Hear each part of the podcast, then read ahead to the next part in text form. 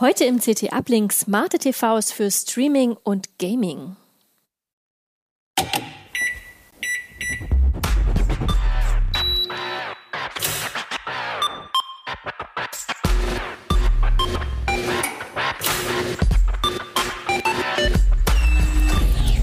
CT Uplink.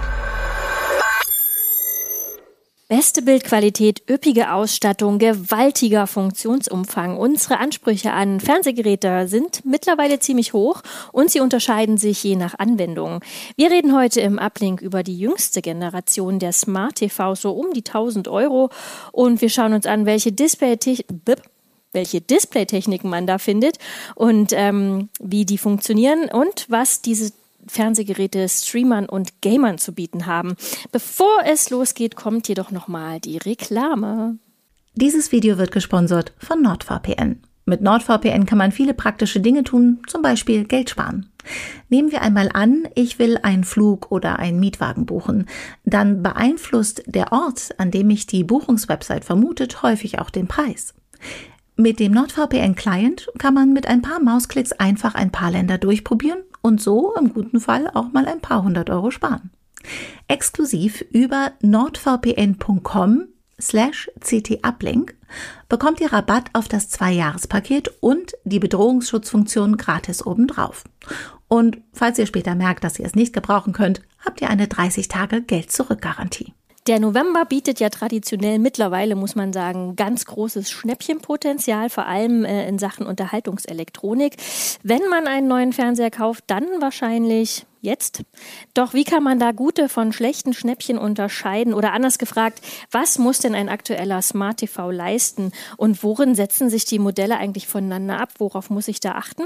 Und ähm, vor allem dann, wenn ich den Fernseher beispielsweise zum Zocken nutzen will.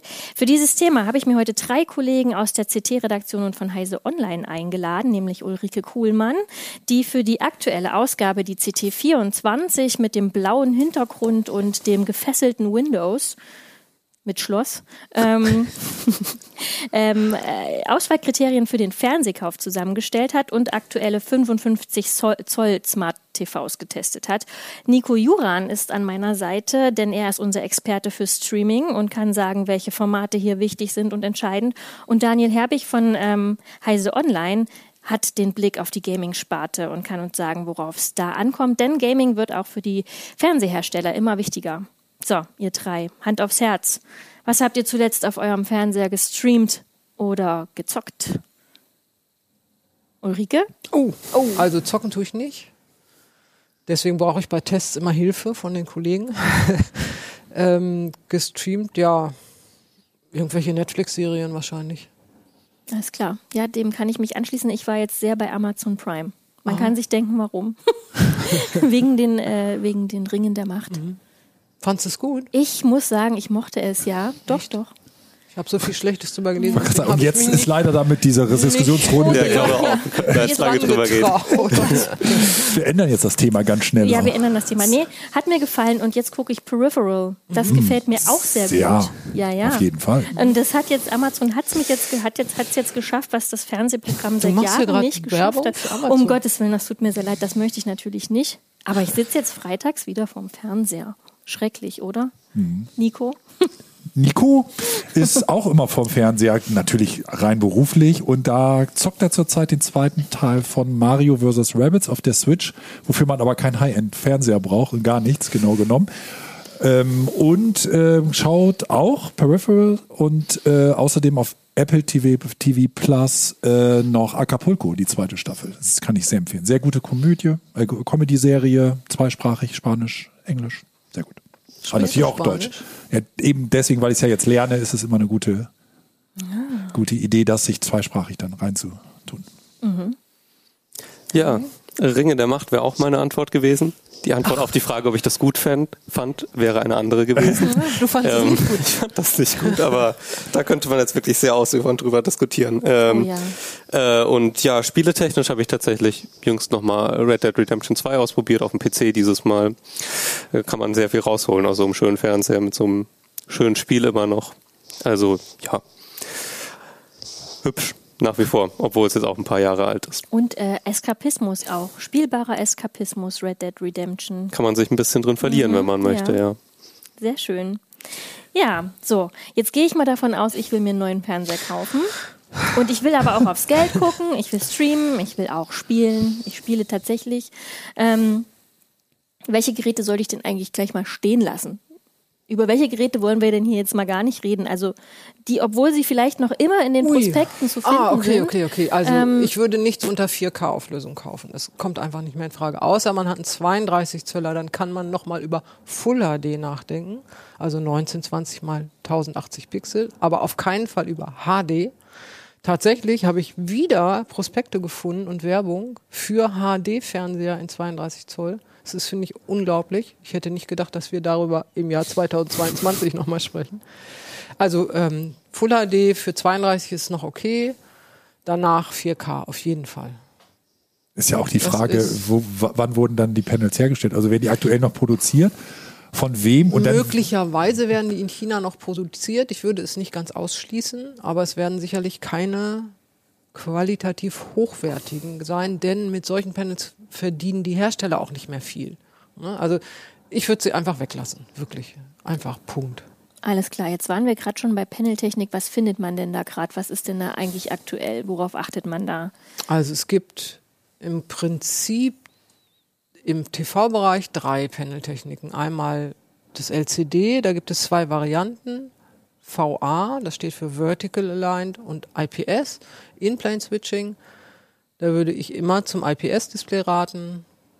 Das andere ist einfach sehr blickwinkelabhängig. Blickwinkelabhängig heißt ja, ich gucke da von vorne drauf, das Bild sieht super aus. Dann gehe ich ein bisschen zur Seite und auf einmal werden die Gesichter blass oder grünstichig, je nachdem, wie ich mich bewege oder was das für ein Panel ist. Ähm, und das ist einfach doof. Das ist jetzt für jemanden, sagen wir mal, den Single-Haushalt, der wirklich nur alleine geradeaus auf die Glotze guckt, ist es wunderbar.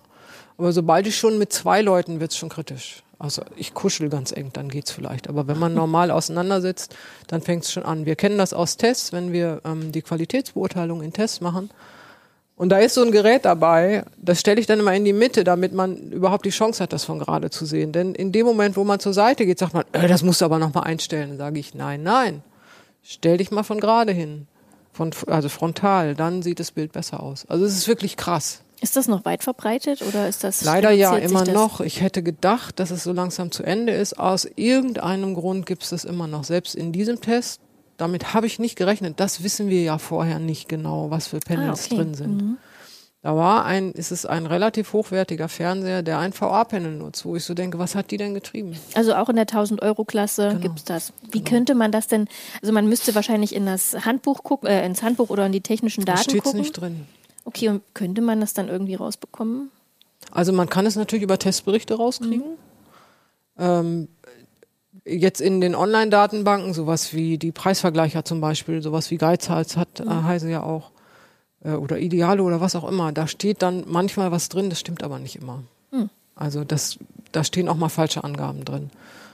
Ähm, zum Beispiel war bei einem Gerät, da war von 512 Dimming-Zonen die Rede, dazu kommen wir gleich ja. noch. Es waren am Ende, ich glaube, U72 oder so. Also das oh. ist dann schon, das Extrem. stimmte einfach nicht. Also man kann sich darauf nicht verlassen. Die Angaben beim Hersteller sind natürlich viel zuverlässiger, bloß der wird bestimmte Sachen nicht angeben. Zum Beispiel, dass da ein VA-Display drin ist. Alles klar. Ähm, okay, also das kriege krieg ich vorher nicht mit. Das kann ich eben über Testberichte oder indem ich im Laden gucke, was da für ein Panel drin ist. Das sehe ich sofort. Okay, ja gut, man sieht es an dem, wenn man sich quasi genau, um den Genau, äh, da muss man jetzt natürlich Glück haben, dass man im Laden auch genau das Gerät, was man sich kaufen will, sieht könnte ja sein, dass man es online bestellt. man könnte vorher im Laden gucken, ob die das haben.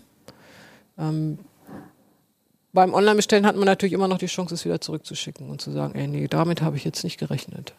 So. Aber es gibt ja auch Leute, wir haben einen Kollegen, den stört das gar nicht, ähm, weil der lebt nämlich im Single-Haushalt und der sagt, das ist völlig in Ordnung. So. Jetzt haben wir zwei, also VA und IPS. Das sind mhm. erstmal die beiden LCD-Techniken, die im TV-Bereich vorherrschen, würde ich gar nicht sagen, IPS herrscht schon vor, aber es gibt mhm. noch VA. Es gibt im Monitorbereich noch TN und im Notebook-Bereich, das ist aber Gott sei Dank Geschichte im TV-Bereich. Glaube ich jedenfalls. Und dann gibt es noch die OLEDs.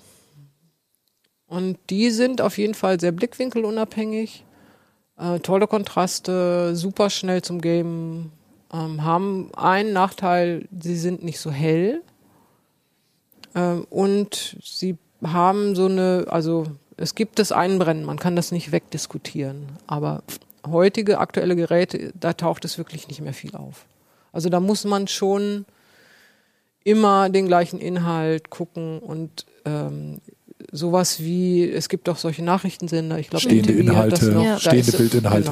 Genau. Ja. Da ist dann unten die Leiste mhm. und die ist immer da und da läuft was durch und diesen diese Leiste, das ist halt nicht so gut. Das könnte ja eventuell bei Gaming dann auch ein Problem sein. Also wenn bei du wirklich bestimmte ja. Arten von Interfaces hast, ja. die beim Gaming ständig angezeigt wo, werden. Wo immer oben, äh, genau, das könnte sein. Das könnte Gerade wenn es knallige Farben sind. Mhm. Ähm, ja. Genau, das kann vorkommen. Auch da gibt es ja inzwischen Maßnahmen.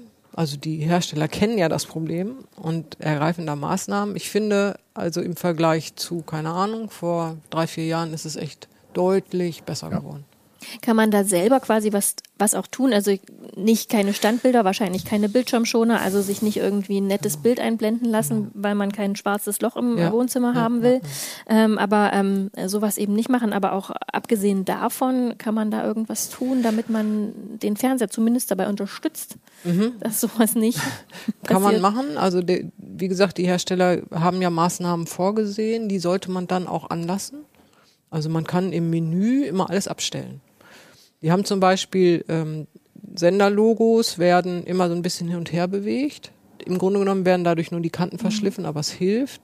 Und die Senderlogos werden abgedimmt. Also die sind nicht mehr so hell. Und das wird man bei Spielen wahrscheinlich auch machen können, dass man sagt, sehr besonders helle Stellen, die da immer stehen, die werden mhm. ein bisschen mhm. dunkler dargestellt. Du brauchst sie ja gar nicht so knalleweiß. Was bei Videospielen teilweise sogar passiert, äh, wenn du relativ viel Standbild hast, zum Beispiel wenn du in einem Dialogmenü bist oder so, dann denkt der, dann hält der, der Fernseher, der OLED-Fernseher das schon für ein Standbild und dimmt das komplette Bild runter. Mhm. Das ist so einer von diesen Nachteilen, die OLEDs mhm. bei Videospielen haben können, weil er eben doch mal sich ein Bild mal ein paar Minuten vielleicht nicht bewegen kann. Mhm. Also wenn es so krass ist, kann man natürlich sagen, ey, für dieses Spiel schalte ich es Kann man es ausmachen. Aber das würde ich. Dann gibt es so Sachen, ähm, die gucken über Nacht. Also man sagt immer über Nacht. In Wirklichkeit ist es natürlich nach dem Ausstellen. ähm, ich kann es auch tagsüber ausstellen, dann guckt er auch. Nach einer Anzahl von x Stunden guckten ähm, ne, die Elektronik nach, welche Pixel waren jetzt in den letzten, sagen wir mal, zehn Stunden mhm. besonders belastet. Und die werden nochmal nachgesteuert. Also denen gebe ich ein ganz bisschen mehr Strom, dann leuchten die wieder hell so hell wie vorher. Dann das merkt man schon, das ist dann begrenzt. Irgendwann wird das natürlich nicht mehr funktionieren. Ne? Noch heller und noch heller und noch heller, das wird nicht gehen. Ähm, aber bis, es, bis dahin ist es schon gut. Das bedeutet aber, dass man, wenn man jetzt zum Beispiel, was ja ein großes Thema ist, Energie sparen mhm. möchte, dass man den Fernseher erstmal noch ein Momentchen an der Steckdose lässt.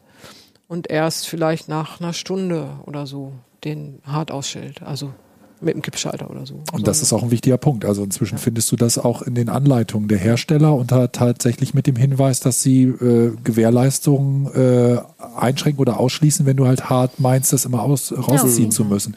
Also ist es auch ganz klar, da drin ist auch, das ist auslesbar. Ne? Also es ist jetzt nicht so, dass genau. wenn du es rausziehst, der Hersteller dann nicht weiß, äh, dass, du, dass du immer raus, das mhm. rausgezogen hast. Wenn du wirklich hinkommst und sagst, das ist eingebrannt, dann wird der eventuell damit reagieren, dass er sagt, äh, in der Anleitung stand ganz klar, dass das nicht gemacht werden soll, aber sie haben es halt gemacht. Mhm. Ja. Unser Refresher ist nie angesprungen. Dementsprechend tut uns das leid, aber wir haben hier, kriegen hier ein Problem. Also deswegen ist ganz klar, ein Punkt, sich eben halt auch eventuell mal die, die Anleitung anzugucken, mhm. sich genauer mal nach der Installation auch mal die Untermenüs anzugucken, was ist da ein- und abschaltbar. Ein Punkt noch, äh, wer gerade zum Beispiel Heimkino hat, das ist auch eine ganz beliebte Nummer, und zwar AV-Receiver wenn die kein Eingangssignal haben, weil irgendwas ausgegangen ist nach einer Zeit, dann haben die halt heutzutage auch häufig ein Hintergrundbild und das spielen die rein. Das und dann stimmt. ist für den mhm. Fernseher das einfach ein ganz normaler Inhalt. Da kommt ein Videosignal und für den ist das so, ich mache, ja, solange was ist, ja kann das ja nicht unterscheiden. So, das heißt, das, was mir persönlich auch schon passiert ist, ist, irgendein Zuspieler geht aus, der AV-Receiver macht sein Hintergrundbild und du hast dann halt lange Zeit plötzlich dieses mhm. stehende Bild da drauf. Wobei, wenn es stehend ist, muss man wieder sagen. Sollte er dann das auch wieder, genau, gedimmt er, werden. Oder er macht es sogar ganz aus. Genau. Also, aber in, da, in dem Fall sollte man vielleicht auch mal schauen. Auch bei den AV-Receivern ist es ganz mhm. häufig so, dass du dann Schwarzbild wählen kannst oder auch die Bildwechsel inzwischen haben oder, oder, oder. Also man sollte sich halt wirklich auch mal angucken, was passiert, wenn, es muss ja auch man nicht selber sein. Ne? Es klingelt an der Tür oder irgendwas, man geht weg ja, oder jemand hat was für vergessen. die fünf Minuten ist es egal. Ist es egal. Wenn man es dann vergisst. Aber vielleicht hat man ja auch einen Bewohner im Haushalt, um es mal netter auszudrücken, die es dann ein bisschen länger vergessen. Und das halt auf Dauer ist es halt nervig. Kann man halt alles vermeiden, indem man wirklich mal genau guckt, wie reagiert eigentlich der Fernseher, was passiert, wenn irgendwas ausgeschaltet ist. Alles klar. Also, und Jetzt muss man noch einen Schritt weiter. Den Herstellern, den TV-Herstellern ist das ja bewusst, dass die Leute das Handbuch nicht lesen. Ich meine, wer will denn ein Handbuch lesen? Mhm. Oder dass sie Strom sparen wollen.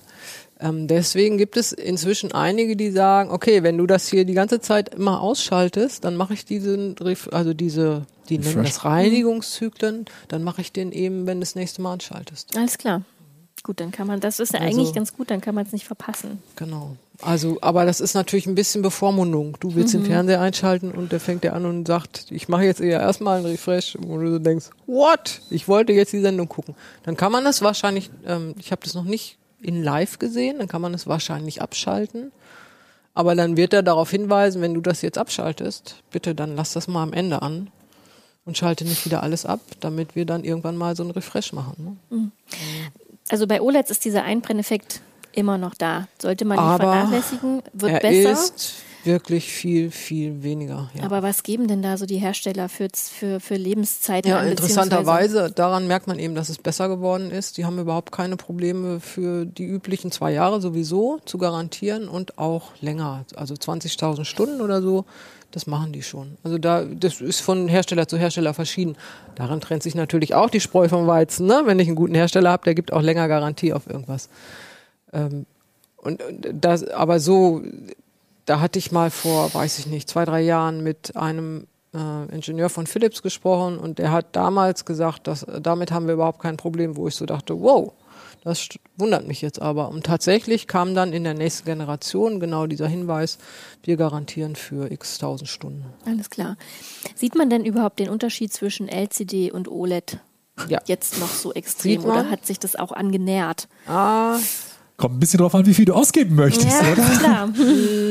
Ich glaube, also unsere Erfahrung ist, wir sehen es natürlich sowieso relativ schnell, weil wir relativ viel Erfahrung haben, aber wir haben solche Sachen gemacht mit ganz unbedarften Nutzern auf der IFA zum Beispiel, haben gesagt, so, was ist es denn? Und auch so, die Leute bleiben, die überhaupt keine Erfahrung haben, bleiben vor dem OLED stehen und sagen, wow, hm. das ist aber gut, das Bild.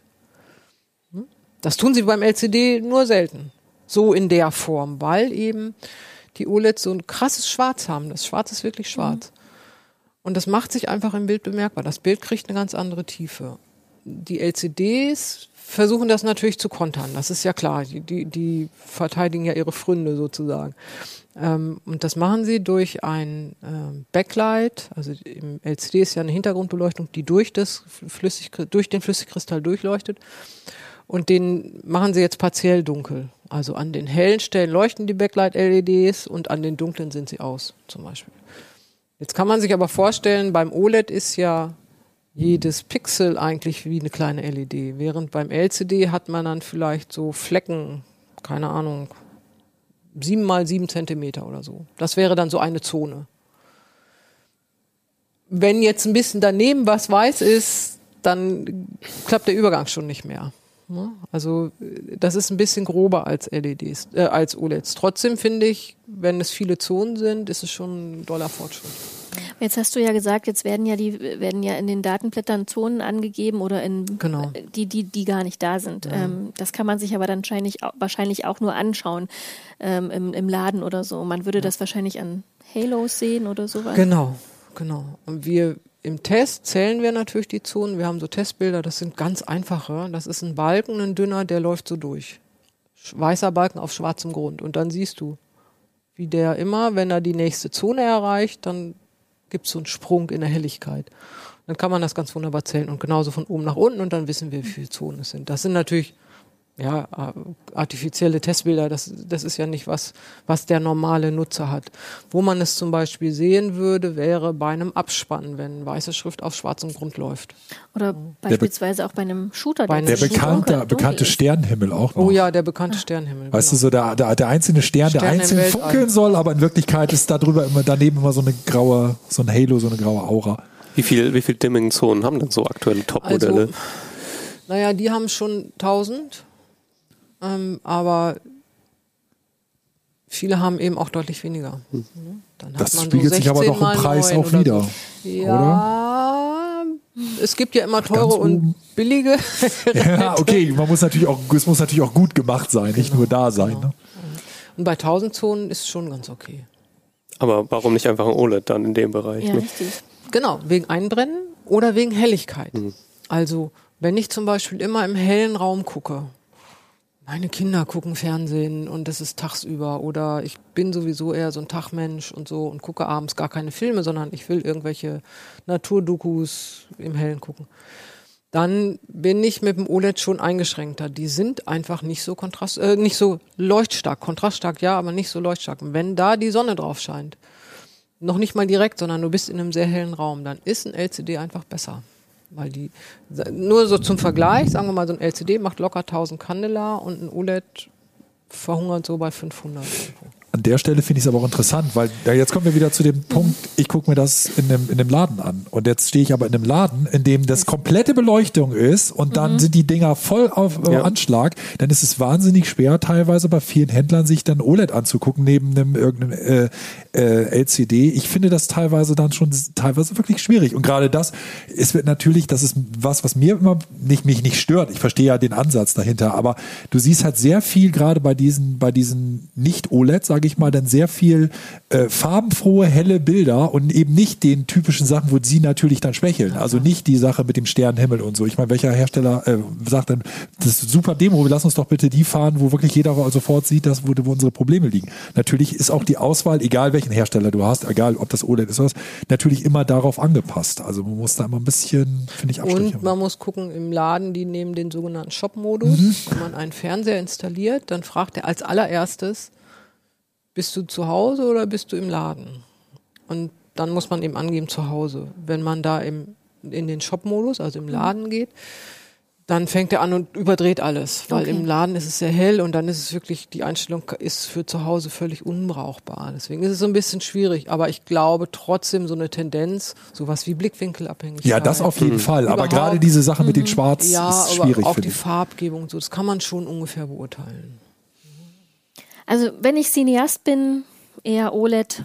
Ja. Wenn ich quasi so ein Alltagstyp bin, der vielleicht auch eher so die Kinder vorm Fernseher sitzen dann hat und ein helles LCD Wohnzimmer hat, dann vielleicht LCD, dann vielleicht LCD, genau. Zumal LCDs auch günstiger sind, immer noch.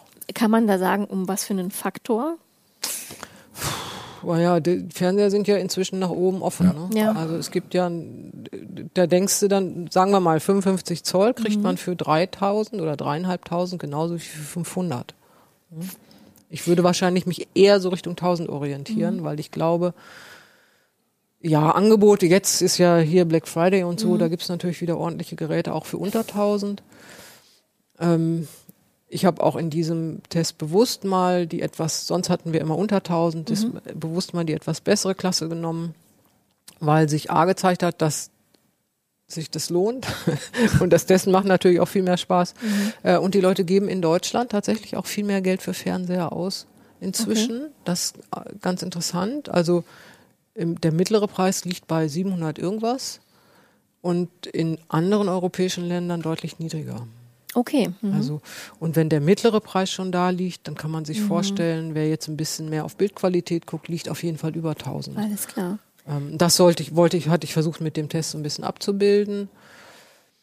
Ähm, aber das ist tatsächlich ein bisschen mhm. mit Anspruch. Also wenn ich auch mal schön Film gucken will oder wenn ich spielen will, alles waren 100 Hertz Panels, das ist ganz mhm. wichtig für Gamer ähm, dann bin ich eher in der Preisklasse. Aber bevor wir da jetzt nochmal zu diesen, äh, zu den Herzzahlen und diesen ganzen Sachen kommen, bleiben wir nochmal kurz bei den, bei den Displays. Du hattest vorhin schon gesagt, bei den OLEDs einbrennen kann schwierig sein und manche Menübilder werden dunkel gemacht. was würde man denn jetzt quasi einem Gamer empfehlen? Also Cineast hatten wir jetzt gerade schon OLED, äh, Alltag hatten wir LCD festgelegt. Was würde man denn einem Gamer sagen? Ein OLED.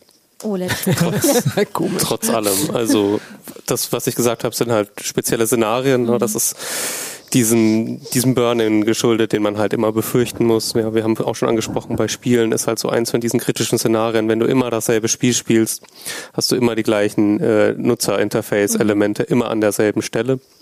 Das könnte theoretisch ein bisschen gefährlicher sein, als wenn man jetzt einfach querfeldein den ganzen Tag irgendwelche YouTube-Videos guckt mit ständig wechselnden Inhalten. Ähm, und wie gesagt, dieses Dimming bei äh, Standbilder, Standbildern, was natürlich auch nicht bei jedem Spiel ein Problem ist. Wie gesagt, mir ist es zum Beispiel bei, äh, ja, bei Dialogmenüs aufgefallen, wo man einfach den ganzen den, den NPC vor sich hat und die ganze Zeit irgendwelche äh, Dialogzeilen mhm. auswählt, ne? Und das ein paar Minuten. Dann kann das mal dimmen. Dann macht man, äh, dann drückt man auf Escape oder auf sonst was und macht kurz ein Menü auf und dann ist das wieder hell. Das ist kein Problem eigentlich. Ansonsten OLED ist halt, ja, also wie, wie Ulrike ja auch gesagt hat, die meisten werden jetzt wahrscheinlich auch nicht tagüber den ganzen Tag spielen und wenn, dann sind das Gamer und die machen den Vorhang zu, dann ist es da auch dunkel im Keller. Genau, das ist kein genau, also Problem. Also das ich auch, ja. Und dann ist der OLED einfach besser von der Bildqualität her. Was er auch hat, ist diese, sind diese wahnsinnig schnellen Reaktionszahlen der einzelnen Bilder. Das heißt, selbst schnelle Shooter, da verwischt nichts, da ist kein Blur, da ist kein Ghosting, da ist gar nichts. Du hast einfach ein sehr klar definiertes, schönes Bild, wo, wo nichts irgendwie verzerrt oder so. Und das ist einfach am OLED besser als bei anderen Techniken. Ne? Zu dem Punkt, wo jetzt halt viele schon, viele PC-Spieler halt sich schon tatsächlich überlegen, ob sie sich als Display für, für ihren Alltag am PC tatsächlich einen kleinen OLED-Fernseher mhm. holen, weil es diese OLED, OLEDs halt noch nicht so wirklich auf dem Monitormarkt gibt. Ähm, kaufen die sich jetzt diese kleinstmöglichen Fernseher. Ich glaube, 32 Zoll geht's los. Äh, ja, das ist dann schon, ja, das ist dann schon eher ein Monitor. Also im Augenblick die Fernseher liegen bei 42, aber es kommen jetzt ja. kleinere auch. Ja. Also es gibt tatsächlich viele Gamer, die sich dann einfach einen OLED-Fernseher als, als Monitor Na, für der, ihren PC der von LG, der war ja sehr beliebt, ja. als die rauskamen mit dem kleinen. Es ist eben ein besseres Spielerlebnis als auf diesen traditionellen Gaming-Monitoren. Ne? Und äh, also ja, dann können wir über Herz reden. Ne? Das mhm. ist ja, das ist ja dann unabhängig vom eigentlichen Panel. Ja. Aber vom Panel an sich würde ich sagen, trotzdem, wenn man kann, wenn man sich einen Fernseher fürs Gaming holen würde und man nicht in einer totalen Extremsituation ist, wo man die ganze Zeit Scheinwerfer auf dem Bildschirm hat, würde ich mir einen OLED holen. Alles klar. Dann, aber was für Her wie viel Herz müsste der denn leisten, deiner Meinung nach? Also äh, 120 Hertz sollte er haben. Mhm. Ähm, Ganz kurz, 120 oder 100 ist ja. im Prinzip das Gleiche. Die Amerikaner haben ein anderes System als wir, deswegen, wenn er jetzt sagt 120 und ich sage 100, meinen wir das Gleiche. Alles klar. Auf dem Cover steht auch 120, deswegen. Tatsächlich? Ja, oder? Ja, ja tatsächlich. 120 Hertz. 120 Da wollen sie prollen. Da war ich nicht dabei. Bei der also traditionell natürlich, gerade traditionell sind Fernseher natürlich eher was, wo man auf den Konsolen mit drauf mhm. spielt, wobei man das natürlich auch einfach am PC anschließen kann, aber traditionell ist das eher so ein Konsolending. Und äh, die laufen natürlich mit 30 oder 60 FPS die Spiele darauf. Das heißt, meistens in, den, in der Vergangenheit hat auf jeden Fall ein 60 Hertz Display auch mhm. gereicht, mhm. um da das meiste draus rauszuholen. Mittlerweile gibt es ganz viele Anwendungsfälle für 120 Hertz auch auf den Konsolen. Es gibt erstmal Spiele, die eben mit 120 FPS laufen können, sowohl auf Xbox als auch auf der PlayStation, auf den neuen. Mhm. Ähm, dann gibt es gibt's auch die Möglichkeit, die jetzt in manchen Spielen kommt, zum Beispiel God of War, das neue, das jetzt gerade rausgekommen ist, hat sowas. Die kommen dann mit 40 FPS Modi. Das ist dann quasi ein Kompromiss zwischen 30 FPS und 60 FPS. Und das kannst du nur auf einem 120 Hertz Display machen, weil diese 40 FPS natürlich mhm. sehr schön in 120 Hertz mhm. aufgehen. Das geht nicht mit einem 60 Hertz Monitor. Und äh, dass man überhaupt unterscheidet zwischen 30 und 60 FPS, ist natürlich eine Performance-Frage. Mhm. 30 FPS, also 60 FPS ist viel flüssiger, viel schneller äh, als, als 30 FPS, aber es braucht natürlich viel mehr Leistung. Deswegen sind Konsolenspiele meistens entweder auf 30 oder auf 60 ausgelegt. Und das ist dann, hat man meistens sehr große äh, visuelle Unterschiede, die gut zu sehen sind zwischen okay. den beiden, zum Beispiel was die Auflösung angeht oder so. Kurzum, 40 FPS ist einfach ein guter Kompromiss, mhm. weil das äh, ja von den, von den Frame Times, also von der Zeit, wie ein Bild wirklich steht auf dem äh, Monitor, ist das genau zwischen 30 und 60 FPS. Das heißt, man kann, es ist ein guter Kompromiss zwischen den beiden. Man hat immer noch hohe Auflösung meistens, aber es fühlt sich deutlich flüssiger an als 30. Und das ist zum Beispiel auch eine Option, die man nur auf 120 Hertz Monitoren hat. Alles klar. Also 120 Hertz, 100 Hertz. Ähm, leisten denn das im Prinzip alle in dieser, dieser Klasse, in dieser 1000 Euro Klasse, sage ich jetzt mal? Also ich glaube, inzwischen, die ich getestet habe, die waren extra so ausgewählt, mhm. dass die auf jeden Fall 100 Hertz machen. Äh, da geht es auch nicht nur um das Panel, sondern auch um die Elektronik, die das ja auch unterstützen muss. Mhm. Also das Panel muss erstmal flink genug sein. Das sind OLED sowieso mhm. und bei LCDs hat man dann eben diese 100 Hertz oder 120 Hertz Panels. Und dann muss die Ansteuerelektronik das aber auch unterstützen. Mhm. Ähm, ich glaube, dass die meisten inzwischen, jetzt sagen wir mal 55 Zoll, bei 65, dann muss ich ja mit dem Preis auch entsprechend hochgehen. Ja ich bleibe jetzt einfach mal bei den hier gewählten mhm. 55, dass die meisten da 100 Hertz Technik haben müssten. Das würde ich aber als Spieler auf jeden Fall nochmal abchecken. Alles klar. Wenn wir jetzt einmal schon mal bei diesem Spielebereich ähm, sind, bleiben wir doch mal da. Auf was müsste ich denn da noch achten? Ich meine, die Displaytechnik ist das eine. Wir haben jetzt äh, 120, ähm, 100 mhm. Hertz. Wir haben auch ein 4K-Display, ähm, aber das ist, kann ja nicht alles sein, worauf ich achten muss. Ne? Ähm, Geschwindigkeit, ähm, genau, da also, gibt es ja sicherlich noch mehr zu beachten, beispielsweise. Weise. Also ein wesentlicher Punkt ist immer die Latenz, das heißt die Eingabeverzögerung. Ich mache irgendwas am Controller oder an der Maus, je nachdem, mhm. wo ich spiele. Wie schnell reagiert der Fernseher da drauf mhm. oder das Display? Also ich bewege, nehmen wir mal den Mauszeiger, das kennt ja jeder, man bewegt mhm. den Mauszeiger, wie schnell bewegt er sich dann auch auf dem Fernseher? Wenn man jetzt ein Gerät hat mit ganz starker Latenz, dann ist das wie am Gummiband. Ich bewege das und der fängt erst später an. Das kann man beim Spiel natürlich gar nicht gebrauchen. Mhm. Wenn ich jetzt so einen Shooter spiele und ich drücke und da passiert nichts, dann bin ich schon lange tot, bevor da irgendwas. Ne? Das, das haut nicht hin. Und auch bei anderen Strategiespielen, das, das verwirrt auch sehr. Das mhm. ist ganz irre. Ähm, man kann das mal selber probieren, wenn man jetzt am PC 30 Hertz einstellt, was normalerweise niemand macht. Mhm. Man stellt immer mindestens 60 Hertz ein und stellt jetzt 30 Hertz ein und bewegt die Maus, dann wird man genau diesen Effekt sehen. Das ist viel zu langsam. Du bewegst die Maus und es passiert nichts. Du denkst, was ist denn das? Das ist was, was Spieler auf keinen Fall wollen. Das heißt, ich brauche eine möglichst geringe Latenz. Das versprechen natürlich solche 100 Hertz Panels mhm. mit der 100 Hertz Elektronik auch. Ähm, das ist unter den, dem Stichwort ALLM. Uh, sag mal kurz. Automatic, Automated Low, Low Latency, Latency Mode. Mode. genau. Also der automatische Modus mit geringer Verzögerung. Mhm. In gute Fernseher, die fürs Gaming sind, schalten automatisch diesen Mode an, wenn sie erkennen, da ist ein PC dran oder eine Konsole. Mhm. Ähm, und dann gibt es noch den sogenannten VRR, Variable Refresh Rate. Mhm. Ähm, dann läuft quasi der Refresh im Fernseher in äh, synchron zum, zu der Grafikkarte. Mhm. Das heißt, wenn die Grafikkarte ein neues Bild liefert, dann wird das auch sofort ins Display eingeschrieben. Und der wartet nicht erstmal, bis es voll ist mhm. und schreibt dann rein. Alles klar. Wie würde ich das erkennen, dass mein Fernseher das hat? Oder wo, woran würde ich das erkennen? Das wird aufgezählt, meine Also Meinung das wird oder? aufgezählt und vielleicht kann der Spieleexperte sagen, ja. woran man das erkennt. Also man erkennt das einfach, das ist ein flüssigeres Spielgefühl über verschiedene äh, FPS, mhm. also Bilder pro Sekunde hinweg. Traditionell gibt es so zwei, also wenn man dieses VR mal außen vor lässt, gibt es so zwei Möglichkeiten, damit umzugehen. Damit, dass FPS und Herz nicht unbedingt zusammenpassen. Mhm. Nämlich erstmal, man ignoriert das. Dann kriegt man ganz oft dieses Tearing, dass man zwei Bilder gleichzeitig hat, durch die dann in der Mitte so ein Verlauf geht. Weil einfach zwei Bilder gleichzeitig von der Grafikkarte rausgegeben mhm. werden, die nicht auf den äh, Herzverlauf des Monitors passen. Die äh, andere Option, um das zu umgehen, ist dann eben vertikale Synchronisation. Ähm, da wird dann eben hart synchronisiert, aber dann, das heißt, die Grafikkarte wartet dann einfach mhm. immer auf den Monitor und dann hat man eben auch Input-Delay, wie Ulrike gerade gesagt ja. hat. Das ist nicht so schön. Mhm. Außerdem funktioniert das immer nur an den schönen äh, Herzgrenzen, also zum Beispiel bei 60 Hertz oder 30 Hertz. Ähm, durch diese VRR-Techniken kann man quasi sich, muss man sich keine großen Sorgen mehr machen, wie viel FPS man gerade jetzt wirklich hat. Man sieht nicht mehr den Unterschied mhm. total hart zwischen 60 und 59, weil es einfach trotzdem perfekt auf diese Herz, äh, auf die Herzausgabe des Monitors passt. Das heißt, äh, das fühlt sich flüssiger an und man hat nicht mehr diesen massiven Druck, wirklich diese 60 FPS oder 30 FPS solide und, und hart zu halten, weil man einfach sagen kann, du kannst mal höher, du kannst mal runter, das ist mir eigentlich egal, das sieht, sehe ich gar nicht groß. Mhm. Und das ist halt gerade für PC-Spieler, wo die Spiele eben nicht eben auf diese Grenzen total brutal äh, getrimmt sind, äh, ist das ein, ist das sehr wichtig. Und wenn ich mir einen Fernseher fürs Spielen hole, würde ich darauf auf keinen Fall verzichten wollen. Weil mittlerweile ist das nicht mehr nur ein PC-Ding, sondern auch die Konsolen mhm, unterstützen ja. das.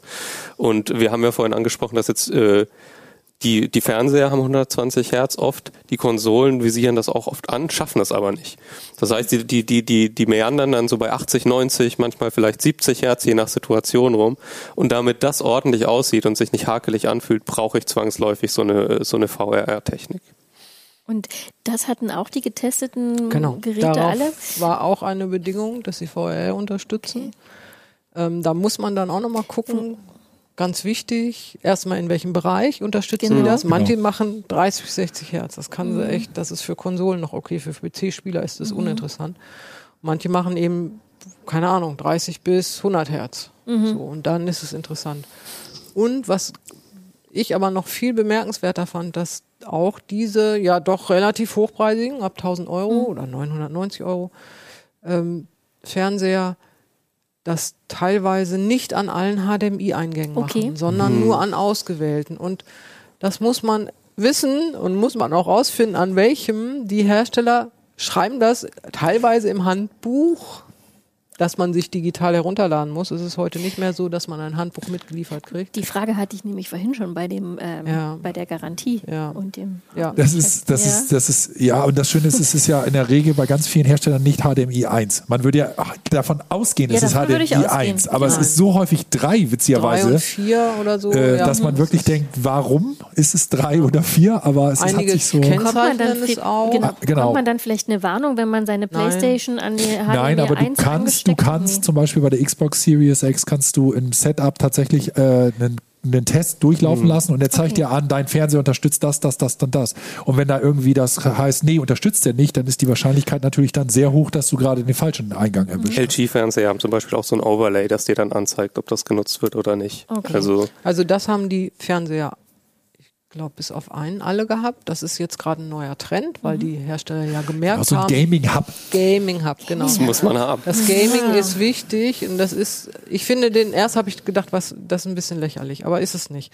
Also statt des Menüs, was mhm. normalerweise mindestens ein Drittel, oft einen ganzen Bildschirm verdeckt, äh, kommt dann von unten so eine kleine Auswahlleiste rein. Und da sieht man genau, wie viel FPS es gerade mhm. sind, welcher Eingang, ist VR an oder nicht und so weiter.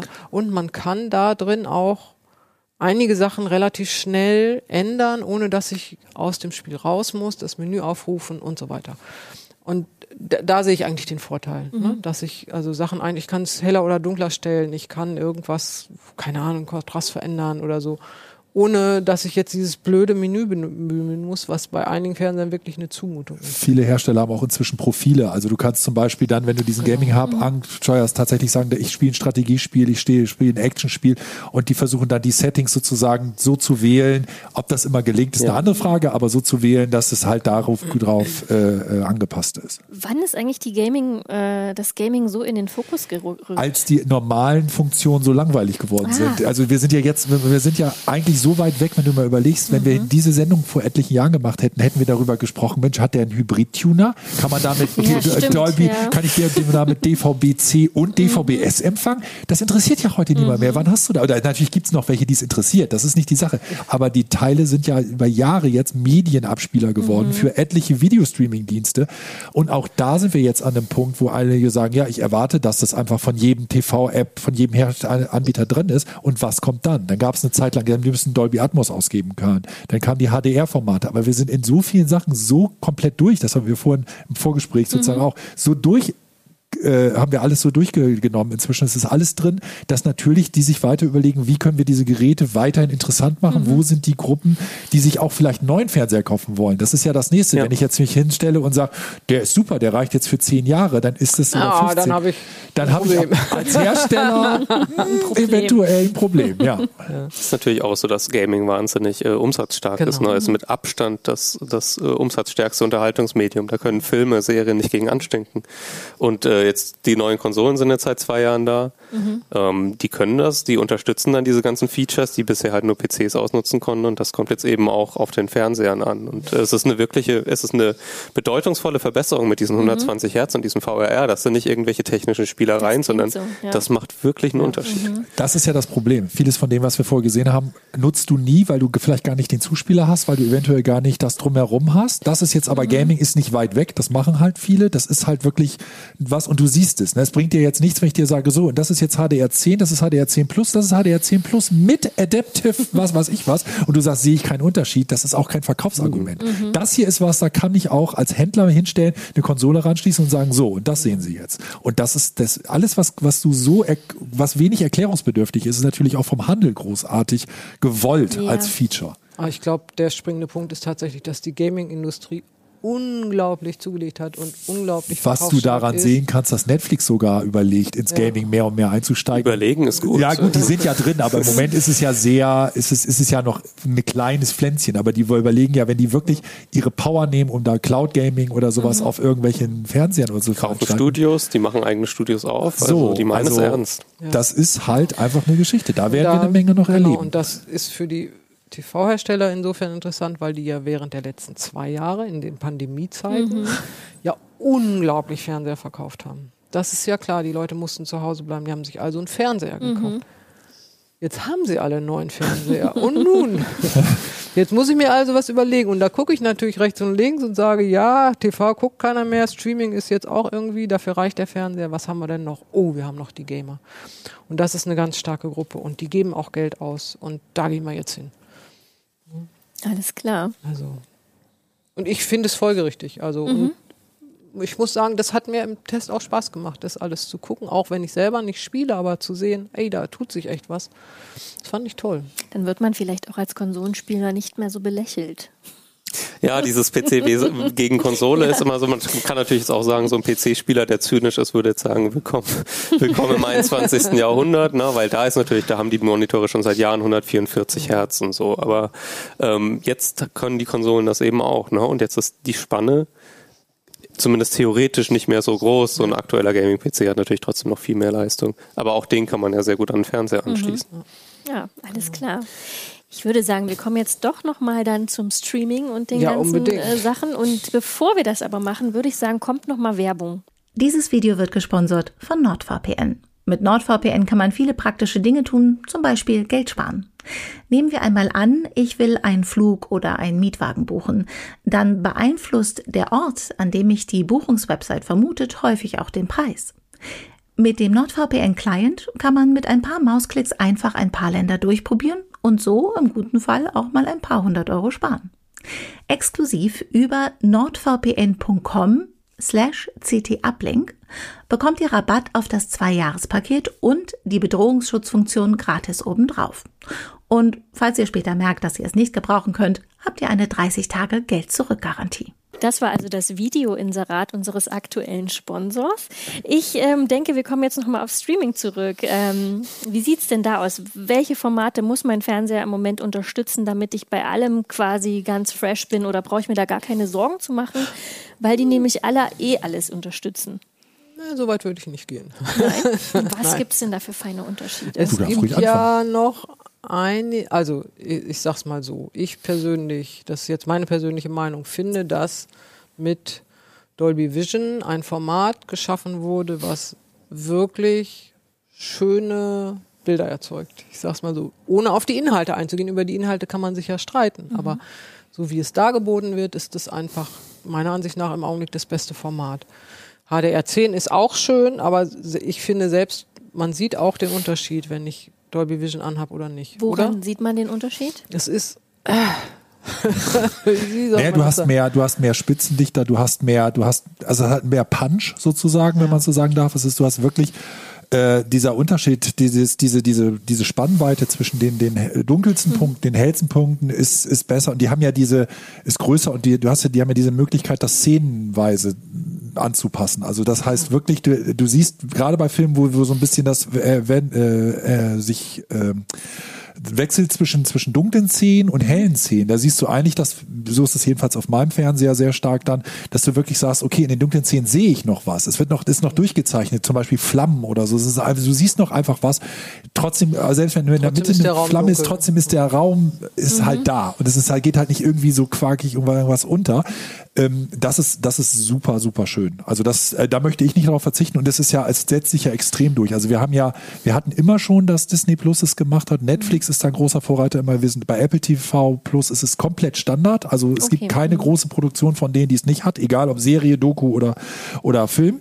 Äh, interessant finde ich, Amazon war ja jetzt jahrelang immer im Lager von, von Samsung, hat immer gesagt, hier HDR10 Plus machen wir stattdessen. Da haben wir ja gesagt, also unsere Sehtests, Sichttests, äh, Vergleiche haben eigentlich nie so diesen Unterschied mhm. gezeigt zwischen HDR10 und HDR10 Plus, wie wir das hatten zwischen, ganz klar zwischen HDR10 und Dolby Vision.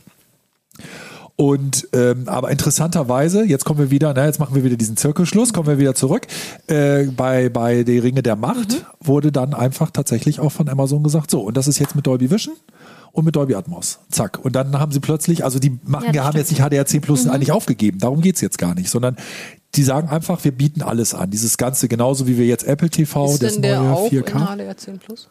der ist dann auch, die sind in der Regel können die dann alles drei. Du hast ja das, das ist ja der große Vorteil ja, beim, beim Streaming. Beim Streaming ja ist ja der große Vorteil, dass du wirklich jeden einzelnen Fernseher adressieren kannst. Und was macht dann ein Fernseher, der HDR10 Plus und Dolby Vision kann in diesem Fall? Das ist eine gute Frage. Das sollten wir dann gleich mal prüfen. Das könnt ihr für euren nächsten hab, Test dann, Nee, ich, wir prüfen das nach. Ich habe noch einen von mhm. den Fernsehern, die beides können. Da. Ach, cool. Das ist. Mhm. Ähm, dann reichen wir das im nächsten Ablink nach. Reichen wir das nach. Mhm. Also ähm, da waren sogar auch die Aussagen von den TV-Herstellern teilweise unterschiedlich. Also sie haben auch teilweise gesagt, nö, wir entscheiden uns dann hart für eins und wir finden Dolby Vision beide mhm. besser als HDR10 Plus und deswegen machen wir das. Punkt. Oder umgekehrt. Also solche Geschichten. Also glaube, das ist genug. wir, wir, müssen noch mal gucken mhm. jetzt, was das heißt. Richtig. Also es gibt eben einige, ähm, die meisten bieten ausschließlich HDR10, HLG und Dolby Vision an. Mhm. Oder unterstützen das. Die bieten das nicht an, sondern sie unterstützen das. HLG die Fernseher. Das HLG, das ist im Prinzip das HDR-Format für TV-Signale. Mhm. Das ist noch ein eigenes Format. Es gibt Samsung, die sagen, nee, Dolby Vision wollen wir nicht. Mhm. Äh, wir haben unser, wir haben HDR 10 Plus. Ähm, das ist genauso gut, sagt Samsung, sagen wir, finden wir nicht so. Ist vielleicht, keine Ahnung, egal. Und dann gibt es Hersteller, die machen beides. Also, mhm. und dann gibt es welche, die sagen, ja, dann machen wir das so wie Samsung. Wir haben auch ein Samsung Panel drin, also machen wir auch HDR 10 mhm. Plus. Und dann gibt es Hersteller, äh, die machen beides. Die machen HDR 10 Plus und Dolby Vision so. Und HDR 10 können sowieso alle. So dass okay. man wirklich die Wahl hat. Also wenn ich Netflix mache, war, bin ich auf so einem Fernseher immer bei mhm. Dolby Vision, weil Netflix macht im Wesentlichen Dolby Vision. Bei Amazon, das müssen wir jetzt mal prüfen, was passiert. Mhm. Ähm, war ich bis jetzt bei HDR 10 und mal gucken. Wenn jetzt Amazon auch Dolby Vision macht, was die dann machen. Ähm, der Unterschied ist für den normalen Nutzer ohne einen direkten Vergleich allerdings kaum sichtbar. Das muss man auch. Also es ist ja auf jeden Fall auch nicht so, dass du, wenn du nur HDR10 hättest, jetzt schreiend rausrennst Nein, und sagst, oh mein Gott. Nicht. Also es ist, man darf immer noch, darf nicht vergessen, der Unterschied zwischen zu dem alten Format, wo wir mhm. noch Standard äh, Kontrastumfang hatten, ist schon so ein gewaltiger ja. Sprung gewesen. Also das war, ist meiner Meinung nach, ich glaube, es sieht Ulrike auch so, dass es auch das, das, das größte Problem war, dass diese, als die Einführung der Ultra HD Blu-ray war, da wurde immer extrem mit diesen 4K-Auflösungen, oh guck mal, vierfache Auflösung und so.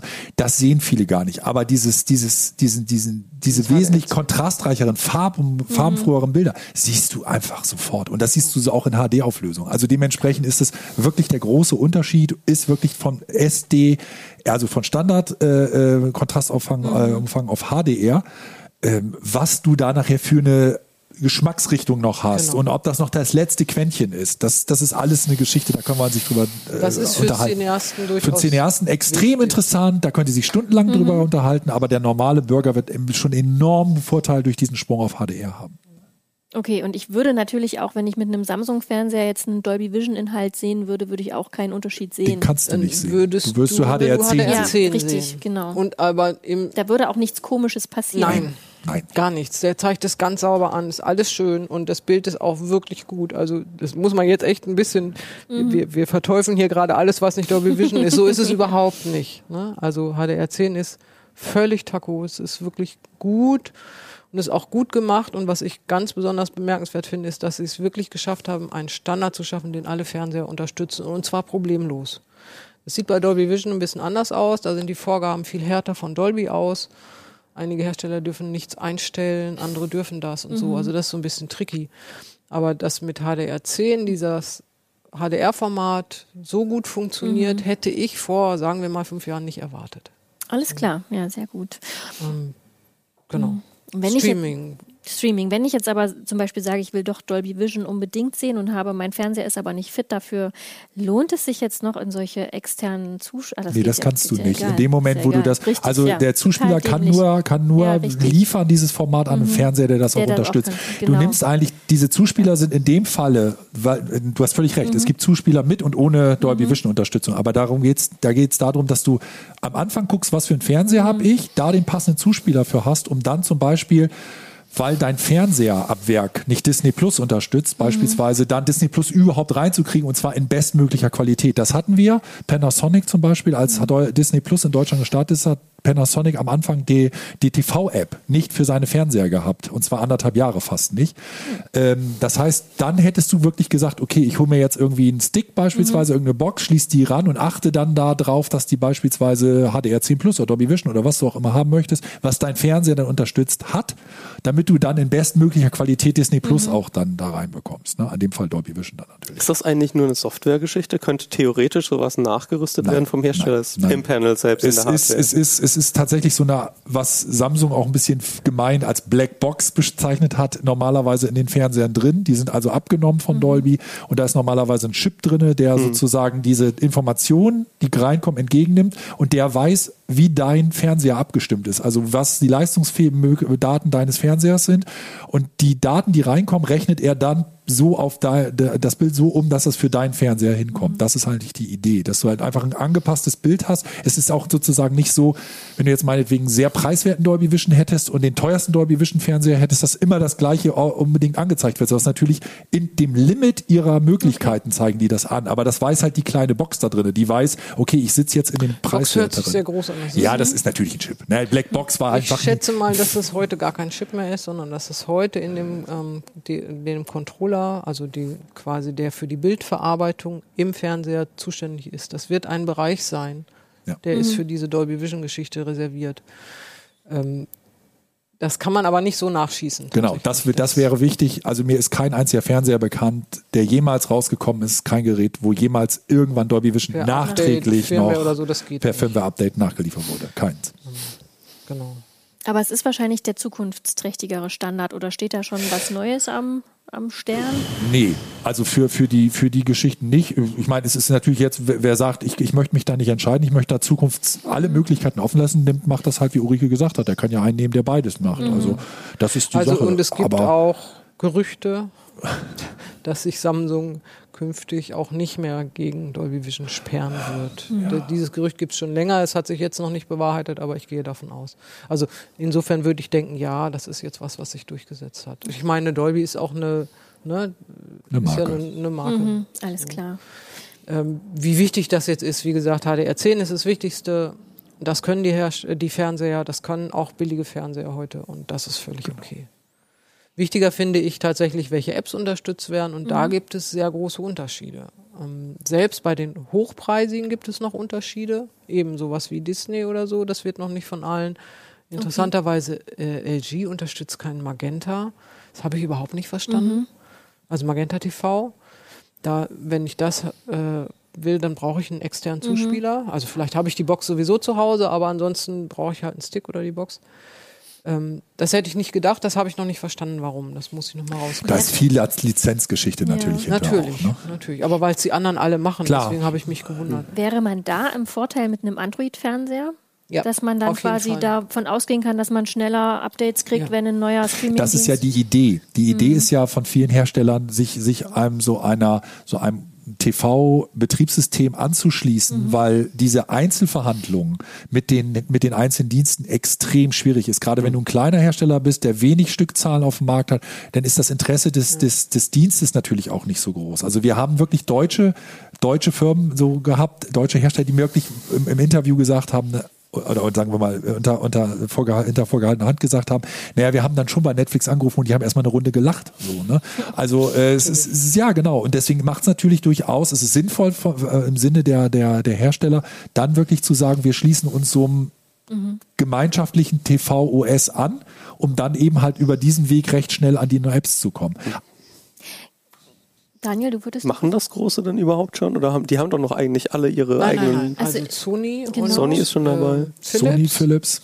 Das sind eigentlich die beiden großen. Das erinnert halt so ein bisschen an die Handysituation. Ne? Und da mhm. denke ich mir, da wären viele Hersteller froh gewesen, wenn sie nicht irgendwann auf Google aufgesprungen wären. Mhm.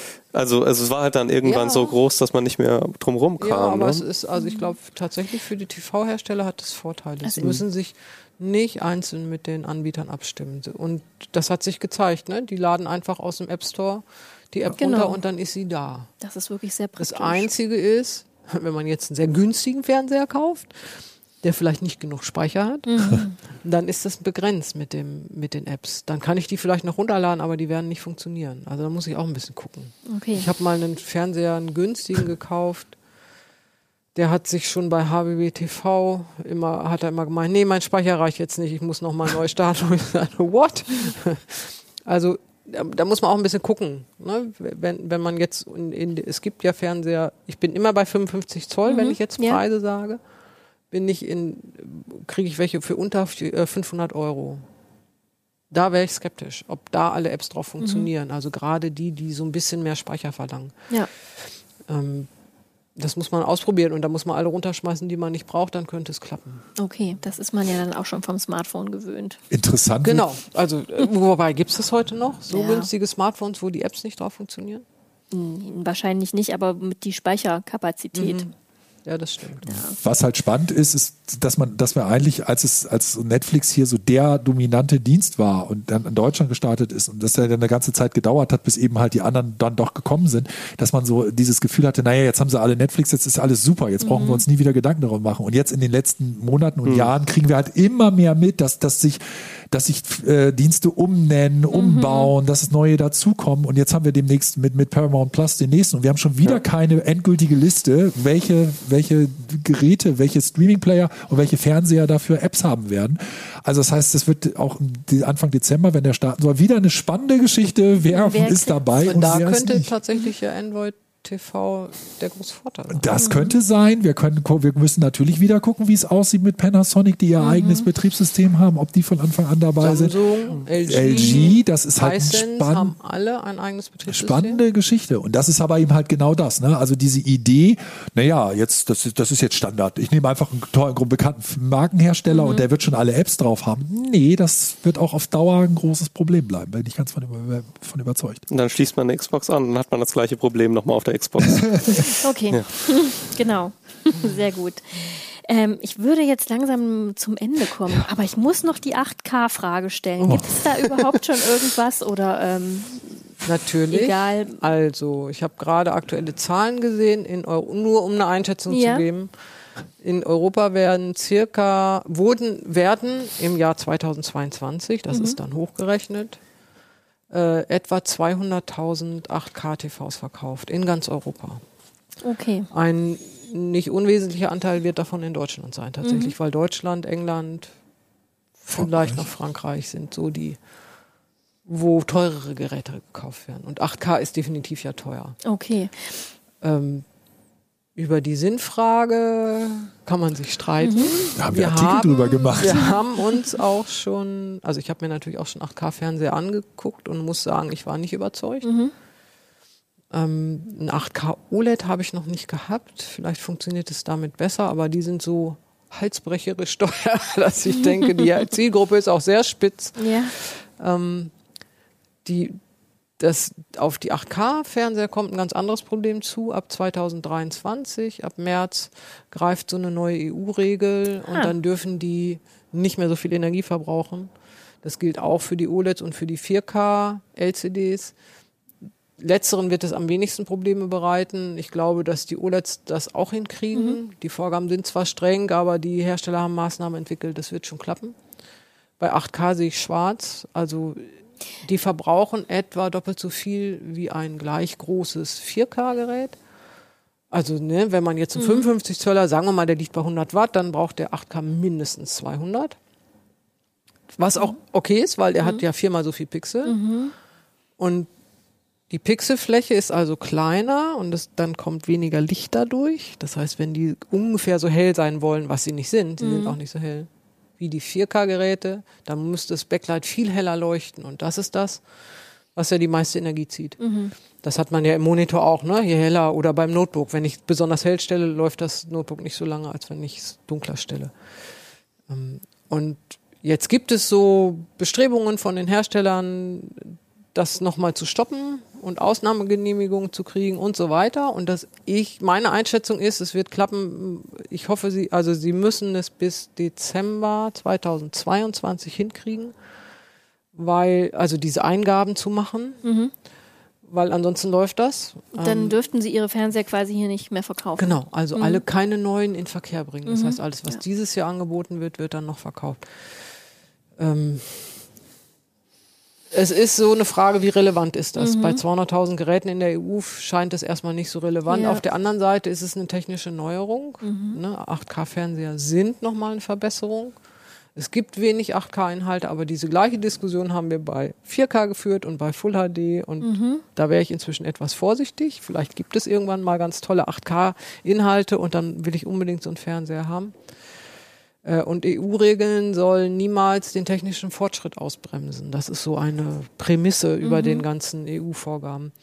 Deswegen sehe ich da große Chancen, dass es nochmal gestoppt wird und mhm. dass diese Ausnahmegenehmigung für 8K-Geräte weiter gilt. Im Augenblick, Stand heute, ist ab März 2023 im Prinzip wird es dann erstmal keine neuen 8K-Geräte geben. Jedenfalls nicht fürs Wohnzimmer. Okay. Also Digital Signage, das ist ja hier so Werbeanzeigen mhm. oder wir haben im Verlag auch einen in, mhm. in der Rotunde hängen. Mhm. Sowas geht, die keinen TV-Tuner haben, ähm, okay. aber nicht äh, fürs Wohnzimmer. Alles klar, spannend. Ja, wem das jetzt alles zu schnell ging oder wer das nochmal ganz genau nachlesen will, zumindest ähm, Auswahlkriterien für den Fernseher, für Gamer, für Streamer, der guckt nochmal in die aktuelle CT24, die blaue die blaue. Mal, die blaue. Und ähm, ja, dann würde ich sagen, kommen wir doch jetzt mal zum User-Feedback zur letzten äh, Sendung. Da ging es nämlich um eben die Maßnahmen, wie man Windows gegen Cyberattacken absichert. Ähm, und für viele äh, Nutzer unserer YouTube-Community ist der Fall ganz klar. Kein Windows. Kein Windows, einfach auf Linux wechseln. Und ähm, viele Nutzer haben aber auch geschrieben, wie beispielsweise Windows 12, also ein ja, Nutzer, der schon in der Zukunft lebt, ähm, dass er zweigleisig arbeitet. Also er arbeitet mit Linux und verwendet äh, Windows nur gezielt für ähm, spezielle Aufgaben. Beispielsweise, wenn solche, wenn Programme einfach komfortabler oder besser unter Windows laufen. Er führt da beispielsweise das Steuerprogramm an. Ähm, und wir haben eine Frage von Eklund bekommen, der sich fragt, wie denn die CT-Redaktion, mit welchen Betriebssystemen denn die CT-Redaktion arbeitet. Ich habe mal eine kleine Umfrage unter den Kollegen der, des Ablinks gemacht. Bei uns ist es tatsächlich ziemlich gut gemischt. Also Pina ist natürlich der Linuxer, die hat ähm, äh, Ubuntu auf ihrem Arbeitsrechner und ähm, einen Arc Linux daheim und die arbeitet, hat nutzt einen GNOME Desktop. Ähm, Achim arbeitet mit Windows 11 und Linux, in dem Fall Ubuntu. Er muss aber, gibt aber zu, doch mehr unter Windows. Und ähm, Jörg ist wie ich, der ist schon bei Windows 11 im Homeoffice und ähm, im Privat- und ähm, Android, äh, angekommen auch privat, hat aber noch ein iPad. Wie macht ihr es denn? Ich nutze Windows, ähm, kein Linux, habe mich dem irgendwie, ich habe es mal versucht und das ist schon lange her, das war desaströs und weiß ich nicht, so sehr interessiert es mich dann nicht. Windows mhm. ist da für mich die leichtere Lösung. Alles klar. Ich bin auch einfach bei Windows. Ich bin sogar noch auf 10. Ah. Das hat mich noch niemand bisher zum Umstieg auf 11 gebracht und zum Umstieg auf Linux bringt mich noch viel schwieriger jemand. Alles klar. Ich glaube tatsächlich ist es in der CT-Redaktion insgesamt ganz gut gemischt mit ja. Linux und Windows. Ich würde sagen, ich würde jetzt mal so sagen, es hält sich so den ähm, die, die, die Waage, wobei wir ein Betriebssystem vergessen genau. haben. Mac OS. Ja. Völlig korrekt. Ja, nee, da fühle ich mich, ich fühle mich im, im Privatleben mit Mac OS wohl, ich weiß. Das macht mich angreifbar, natürlich. Nein, äh, Linux habe ich nie so richtig den Zugang. Ich habe tatsächlich sogar Artikel mit über Linux gemacht, über Linux-Anwendungen, aber hat mich nicht so abgeholt. Ist für mich eher dann so eine, tatsächlich, wenn dann für Smart Home, Zentralen, aber mehr so, na, also im kleinen Bereich irgendwie ähm, an ansonsten Windows, ja, beruflich, natürlich, weil wir viele Anfragen kriegen und gerade spätestens, wenn du irgendwas mit Streaming machst, dann bist du immer dabei, dass du irgendwas ausprobieren musst, auch unter Windows, weil es da einfach immer mal wieder irgendwelche Plugins, irgendwelche Sachen gibt, Bugs, die wirklich an einem Betriebssystem festgemacht werden können. Genau. Das Tolle ist ja, finde ich persönlich, dass wir in der Redaktion wirklich arbeiten können, womit wir möchten. Mhm, das stimmt. Also mhm. es gibt keine Vorgaben von Seiten des Verlages, du musst jetzt aber auf dies und dies Betriebssystem oder diese und diese Anwendersoftware gehen. Ähm, natürlich haben wir Vorgaben, wir haben ein Internet für unseren Online-Auftritt und wir haben X-Publisher mhm. für das Heft und so. Äh, das sind natürlich vorgegebene, aber die sind alle immer auch von allen Betriebssystemen nutzbar. Und das finde ich eigentlich ziemlich cool. Da, das schlägt sich natürlich auch im Heft nieder, so dass wir dadurch können wir alles bedienen. Absolut. Ja, mhm. ja sehr gut ihr drei, das hat mir echt viel Spaß gemacht. Das war auch unglaublich informativ. Und ähm, ich hoffe, euch hat es auch gefallen. Und ähm, vergesst nicht, wir haben ja jetzt unseren eigenen YouTube-Kanal für den Uplink. Abonniert, abonniert, abonniert. Und ähm, ja, dann wünsche ich euch noch eine schöne Zeit. Und wie gesagt, ich danke euch dafür, dass ihr da wart und dass ihr zugeschaut habt. Und ähm, ja, alles Gute und bis bald. Tschüss. Ciao.